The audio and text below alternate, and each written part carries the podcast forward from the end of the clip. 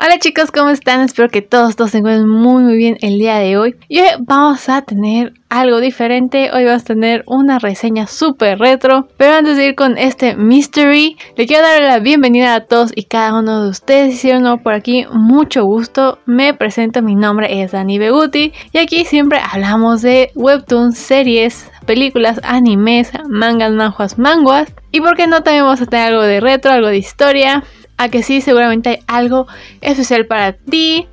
Por lo cual, si también sabes de alguien que le podrían gustar estos temas, pues te invito a que se lo compartas para que conozca estos temas o sepa un poquito más. También, si te gusta mucho lo que estamos haciendo por aquí, pues te invito a que vayas a nuestro Buy Me a Coffee. El link está en la descripción. Y si nos quieres donar, pues bendito sea el Señor, se te aceptará con todo el corazón.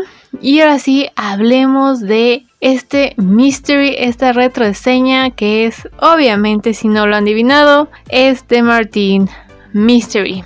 Y de hace tiempo he querido hacer este tipo de episodios donde nos vamos al pasado para volver a revivir estas series que nos marcaron. Claro está que algunas se quedan más que otras. Por lo que debo mencionar que esta creo que es, creo que por alguna extraña razón no es tan recordada como quizás Rugrats o los Thornberries que eran series muy populares en Nickelodeon. Pero aún así, esta fue y es de mis series animadas favoritas de todos los tiempos. Y es por eso que el día de hoy he decidido hablar del por qué Martin Mystery es una joyita súper mega perdida en nuestra memoria, en nuestros recuerdos y por qué deberías volver a verla ahora que eres un adulto o joven adulto pero primero y antes que nada les cuento que Martin Mystery es una serie creada por Vincent Chauloff de, de Marseille y David Michael, producida por una compañía francesa llamada Marathon y esta está basada en el cómic del mismo nombre, o sea Martin Mystery, de Alfredo Cassetti y de hecho esta es una publicación italiana y fue publicada por Dark House Entertainment. La serie como tal fue estrenada en Nickelodeon en el 2003 y concluyó en el 2006, contando con un total de 66 episodios de entre 22 y 24 minutos cada uno. Después también se pasó a Jetix y a Cartoon Network, digamos que esta serie ha estado vagando por todos los canales habidos y por haber. Incluso creo que llegó a estar en Canal 5, que para los que no sepan, el Canal 5 es una cadena obviamente de canales muy popular aquí en México y pasaban de todo, desde Sailor Moon, Los Caballeros Zodíaco, Dragon Ball, One Piece, Los Thornberries, Ginger, obviamente Martin Mystery, Tres Espías, por lo cual era muy importante este canal. Pero bueno, aquí nos van a contar la historia de Martin Mystery junto a su hermanastra Diana Lambert. Trabajan en una organización secreta, a.k.a. llamada El Centro, y también vamos a ver que en una de sus misiones van a rescatar un cavernícola que se llama Java. Y bueno, ¿qué hacen aquí en el centro? Ellos pues se dedican a proteger secretamente a la gente de amenazas tanto extraterrestres como cosas sobrenaturales, como ahorita les vamos a platicar aquí adelante. Pero como ya saben, primero y antes que nada, hablemos sobre nuestros personajes principales. Obviamente tenemos que empezar por Martin Mystery. Digo, él tiene el nombre de la serie, que él es un joven cualquiera de 16 años, tiene una pasión salvaje por lo paranormal. Después de solucionar involuntariamente un gran misterio, fue reclutado por el centro. Ya sea en la escuela o en la misión, él sigue siendo siempre el mismo adolescente inmaduro lleno de energía, o sea, un típico chico shonen. Ahí sí se puede decir que cabe en ese molde de ser inmaduro, eh, pensar, no pensar y primero actuar. Y de alguna extraña razón siempre tiene la solución de todo. Pero bueno, él no, se, él no se lo piensa antes de ponerse en peligro, a menudo para ayudar a alguien más. Martin tiene un gran amor por todo lo fangoso y lo desagradable, cosa que obviamente le molesta o le desagrada a su hermanastra Diana. Martin ama jugarle bromas pesadas a su hermanastra, toma su que toma represalias a menudo con el abuso físico. Obviamente esta serie hoy en día sería súper mega cancelada, pero en su tiempo era gracioso, no lo sé. Él es el líder del equipo y Martín es el único que usa y tiene el reloj U. Después pasamos rápidamente a Diana Lombard. Ella es seria, racional, una obsesiva adolescente de 16 años con nada en común con su hermanastro. Como agente del centro, ella se esfuerza por inculcar más seriedad en la vida de Martín y su contrapunto femenino en las investigaciones. Diana ocasionalmente es asustadiza en las misiones, pero demuestra un gran valor cuando es necesario. Ella no comparte el gusto de Martín por lo paranormal e intenta a menudo explicar las cosas de una manera lógica antes de que aparezcan las cosas sobrenaturales. Diana realmente sufre al tratar de mantener la calma con su inmaduro e irresponsable e irresponsable hermanastro, al cual generalmente patea, golpea y abofetea. O sea, volvemos a decir que esta serie sería súper cancelada en estos tiempos del 2021. Digo, en esa época sabíamos que estaba mal, pero ahora pues se cancela. Se le ve generalmente con sus dos broches en el pelo y su pequeña mochila púrpura y siempre está junto a su mejor amiga Jenny. Después tenemos a nuestro queridísimo cavernícola Java o Java. A estas alturas creo que es Java.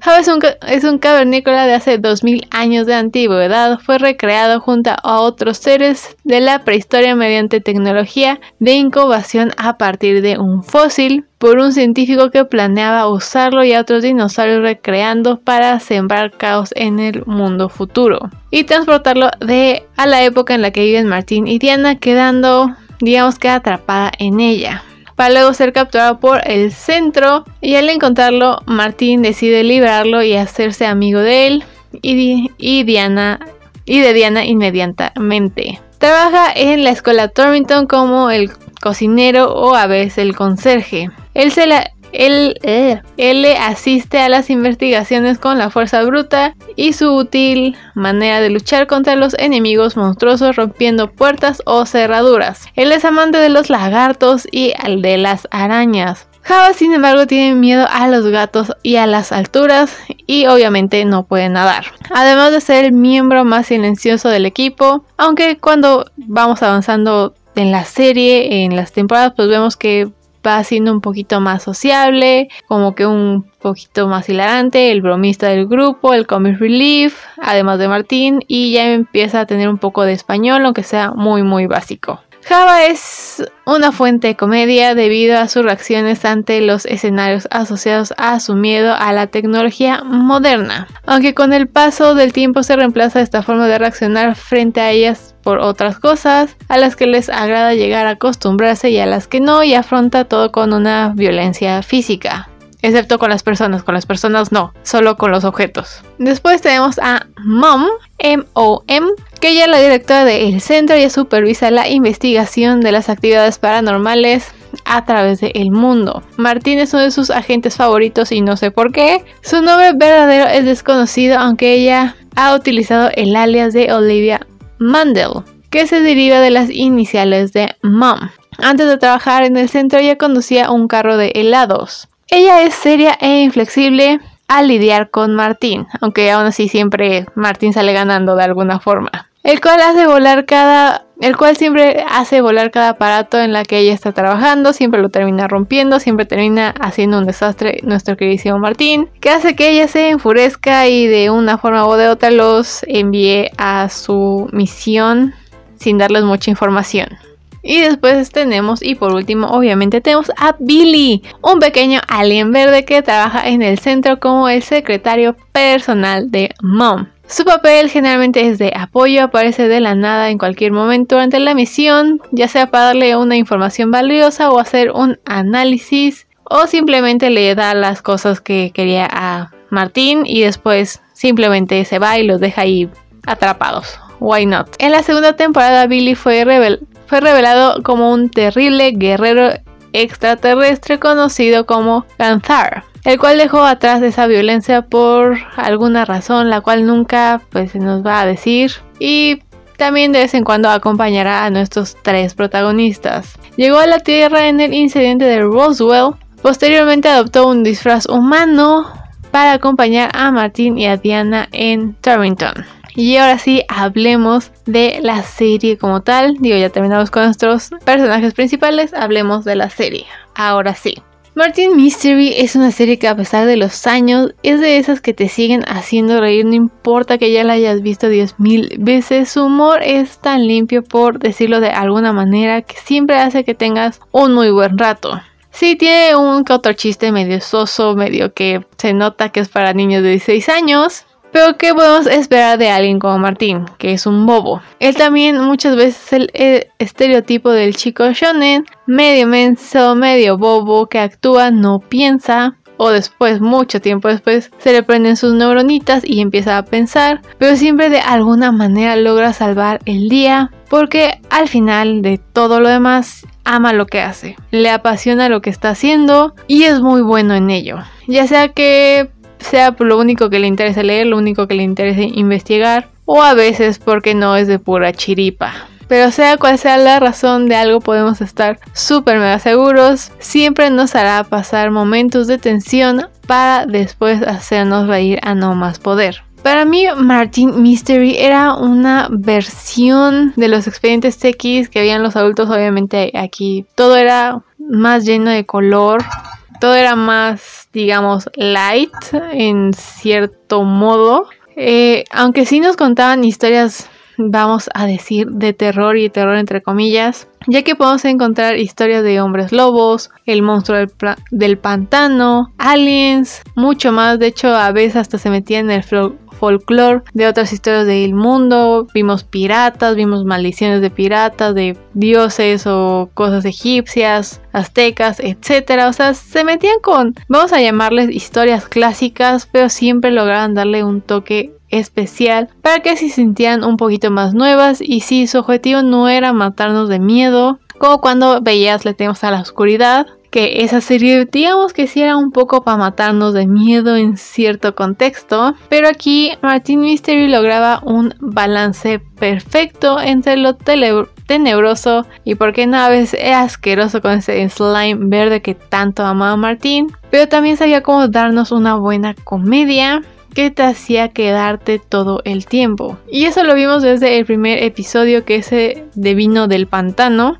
que logra cautivar a todo el mundo. Bueno, desde mi punto de vista supieron cómo empezar con el pie derecho, ya que después de este capítulo lo único que logra es que querramos saber más de nuestros personajes, de nuestros protagonistas, qué es el centro, cuál es el nombre verdadero de Mom, que ahora sí no entiendo cómo es que estos tres se llevan tan bien, ya que todos absolutamente son polos opuestos. Es ahí donde nos damos cuenta de que cada uno tiene algo que aportar a cada caso y a la solución de del mismo, ya sea que a veces secuestren a Diana, a veces a Martín o lo que sea. Siempre logran hacer una sinergia para entender lo que está pasando, aunque Diana sea la racional y Martín luego, luego salte a explorar todas las posibilidades, siempre logran entrar en un punto medio para hallar esa solución. Y la verdad es que me encantaba ver cómo estos dos hermanos siempre se estaban molestando, siempre se estaban peleando entre comillas porque realmente nunca se odiaron ni nada por el estilo. Es uno de mis dos favoritos. Y al final ya siempre está como para hacer comic relief, para estar siempre a favor de lo que decía Martín, o siempre está lo de Martín porque Martín es más libre y Diana digamos que es más racional, más de pensar las cosas muy detalladamente y pues ya va, era igual que Martín. La vida es la vida y solo tienes una y pues hay que vivirla. Lo bueno de este tipo de series, también vamos a decirlo, es que son autoconclusivos. Al final puedes ver la serie como quieras. O sea, realmente no importa. Te puedes ir a ver solo tu episodio favorito y después ir a ver otro y realmente no afecta tanto a la narrativa, que para mí es un plus porque tristemente es una serie que no está en ninguna plataforma de streaming y la única forma de verlo es piratuca en YouTube o en alguna de estas páginas que se dedican a subir contenido. Y luego lo suben como pues al ahí se va, como solo con los títulos.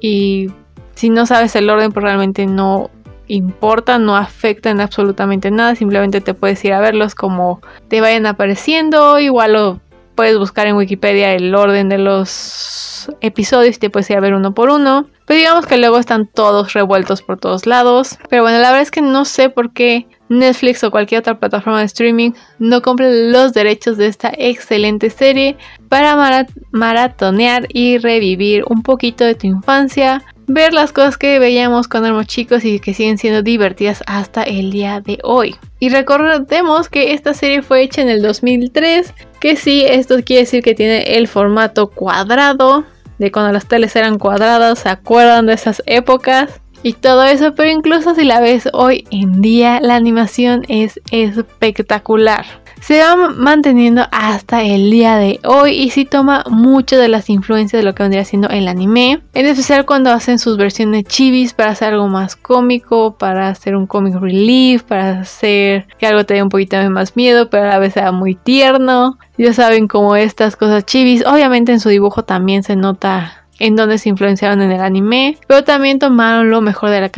caricatura gringa o americana, como le quieran llamar, y lo hacen todavía suyo. Marathon tiene su propio estilo de animación y aquí brilla en cada capítulo, en cada temporada mejoran más y más. Lo malo es que duró muy poco tiempo, pero así es una de las mejores series que ha hecho esta compañía. Que bueno, les voy diciendo que ellos también fueron quien crearon tres espías. Y de hecho tuvieron un crossover Martin Mystery con esas tres espías. Que es, es un capítulo bastante divertido y bastante único donde, bueno, tres espías adolescentes trabajan con un agente paranormal que quiere ver todo como algo paranormal y no como un villano cualquiera.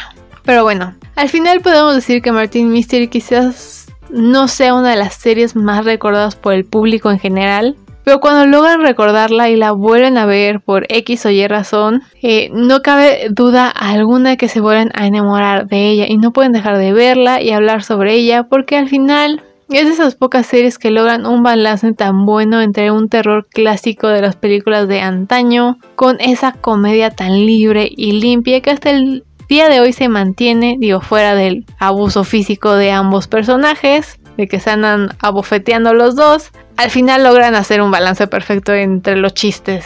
La verdad es que de esas pocas series o caricaturas que cada vez que veo las disfruto como si fuera la primera vez. Y es por eso que después de este episodio espero que te vayas a YouTube, la busques y la vuelvas a ver y veas que es una gran serie que merece ser recordada y por qué no también ser muy recomendada porque así quizás algún sitio la suba en streaming y podamos disfrutarla con mejor calidad. Que digo, si en YouTube se ve con buena calidad, imagínense lo que podrían hacer si la suben los o las plataformas de streaming que le pueden tener más calidad.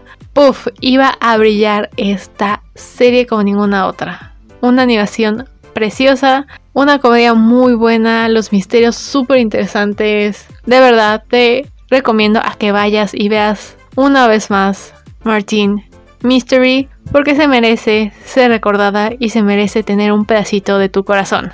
Pero dime tú, si te acuerdas de Martin Mystery, no te acuerdas de Martin Mystery, la vas a ver, no la vas a ver. Dejar todos tus comentarios en los. Dejar todos tus comentarios, ya sea en Instagram, TikTok o en Facebook, incluso en YouTube, pero en estas tres primeras, Instagram, Facebook y TikTok, nos puedes encontrar con Saint Lumiere, Lumiere con doble I. Y en todas las plataformas de podcast y en YouTube nos puedes encontrar como Saint Anime, donde también ahí nos puedes dejar tus comentarios de si te gusta o no te gusta Martin Mystery y por qué debe ser recordada.